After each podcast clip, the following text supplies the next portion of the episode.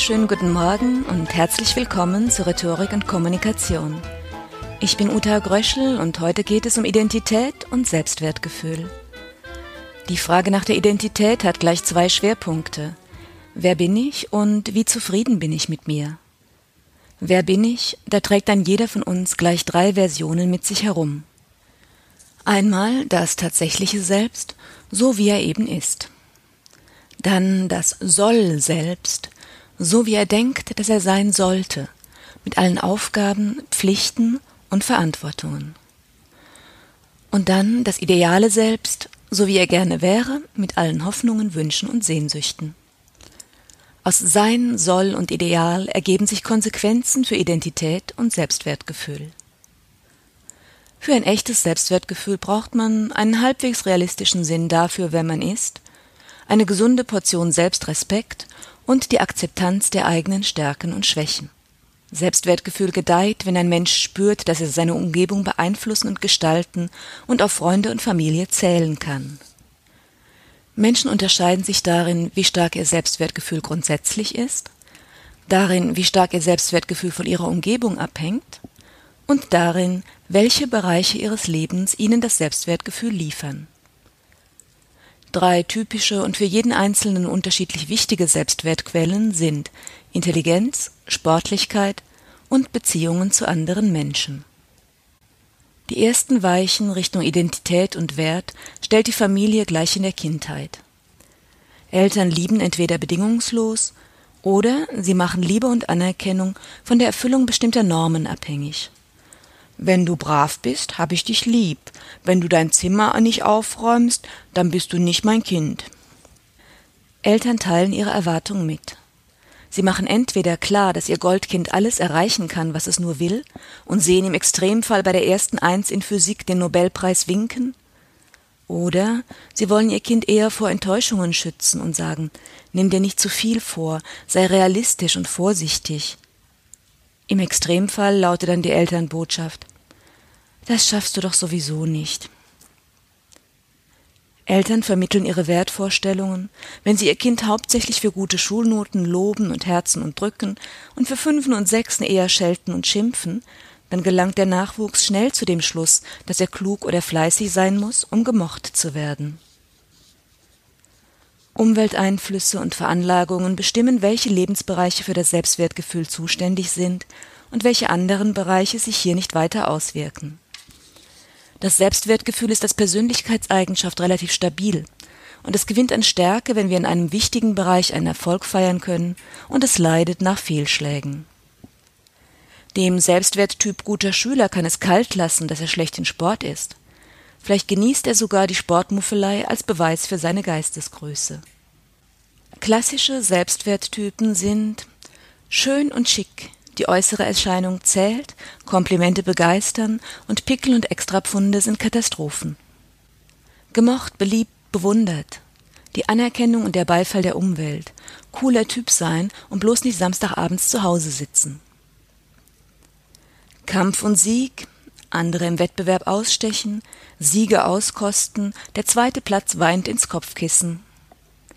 Klug und gebildet, die intellektuellen Leistungen, viel Wissen bringt Punkte und Ignoranz ist beschämend.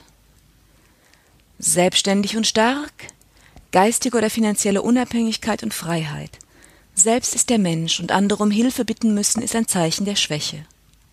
Beschützt und geliebt, die Liebe und Unterstützung der Familie spenden Sicherheit und Weihnachten alleine wäre man der ärmste Wurm. Gut und tugendhaft, ein moralisch gutes Leben führen, das Richtige tun und der Versuchung widerstehen, Fehltritte nagen am Gewissen. Und zum Schluss nahe bei Gott, Liebe Gottes oder Einklang mit dem Universum, Zweifel erschüttern das Weltvertrauen. Die Selbstwerttypen gibt es schon im Kindergarten und im Laufe des Lebens verstärken wir sie durch unser Verhalten und durch das Aussuchen unseres Umfelds. Und das Umfeld wiederum verstärkt sie durch die dort geltenden Erwartungen für unser Verhalten. Wir wählen aus, in welche Situationen wir uns begeben und wie wir unsere Zeit verbringen. Ob wir eher Ausstellungen ansehen und Fachbücher lesen, ob wir uns ehrenamtlich engagieren, viel und ausgelassen feiern, genüsslich Zeit mit Freunden und Familie verbringen, beten oder meditieren, emsig joggen oder zum Fitness gehen, fröhlich shoppen oder zur Kosmetikerin eilen. Für den Selbstwerttyp schön und schick gelten andere Regeln als für den Selbstwerttyp klug und gebildet. Es ist leicht zu raten, wer mehr Zeit mit Fitness, Shopping und Körperpflege und wer mehr Zeit mit Büchern und in Museen verbringt. Und Kombitypen machen einfach beides. Wie wir unser Leben gestalten und unsere Zeit verbringen, zeigt, wer wir sind. Die Selbstwerttyp bestimmte Auswahl der Situation bedeutet nicht automatisch, dass diese Situation dann auch das Selbstwertgefühl stärkt. Das Gegenteil kann der Fall sein.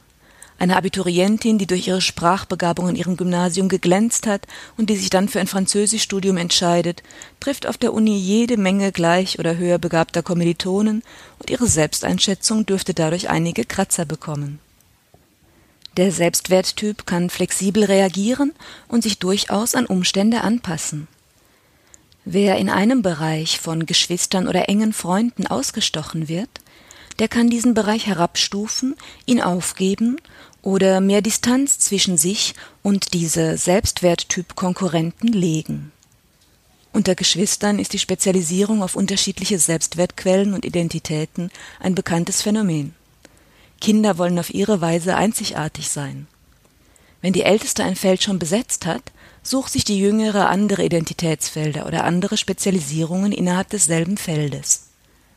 Wenn etwa zwei Schwestern beide sehr sportlich sind, kann sich die eine mehr auf Ausdauer spezialisieren und Langstrecken laufen und die andere eher Eleganz und Körperbeherrschung betonen und Turnerin oder Tänzerin werden, ein normal sportliches Mädchen mit einer besonders athletischen Schwester wird eher auf die Idee kommen, sich stolz für völlig unsportlich zu erklären, als ein ebenso sportliches Mädchen ohne geschwisterliche Sportskanonen.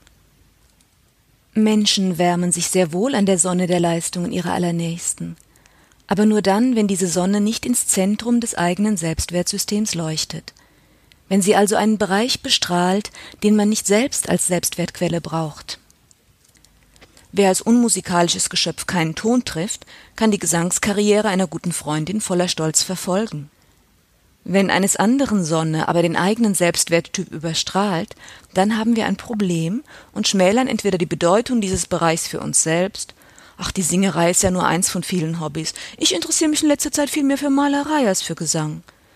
Oder wir gehen auf Distanz zum Überstrahler. Also seit sie so viel Erfolg hat mit ihrer Singerei, hat sie sich ganz schön verändert. Menschen wollen mit sich zufrieden sein und die Bereiche, in denen sie in der Lage sind, anderen gegenüber zu leuchten, zu bestehen, mitzuhalten oder zu gewinnen, sehen sie gerne als wesentlich für ihre Identität. Sich ein bisschen selbst zu überschätzen, ist auch ganz normal. Für unsere Zufriedenheit brauchen wir gerade in den Lebensbereichen, von denen unser Selbstwertgefühl abhängt, Erfolge, und hier bemühen wir uns besonders, Fehlleistungen zu vermeiden.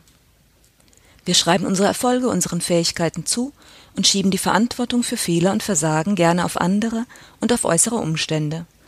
Oder wir erklären den Bereich des Misserfolgs für belanglos. Pah, die wollen mich nicht, aber wer will schon zu dieser albernen Clique gehören? Wenn Erfolge punktgenau die eigenen Selbstwertquellen treffen, sind wir begeistert, und wenn Misserfolge hier anstehen, leiden wir elendig. Um Maßnahmen zur Verteidigung des Selbstwerts geht es dann im nächsten Podcast. In diesem Sinne, auf Wiederhören, alles Gute und eine schöne Woche.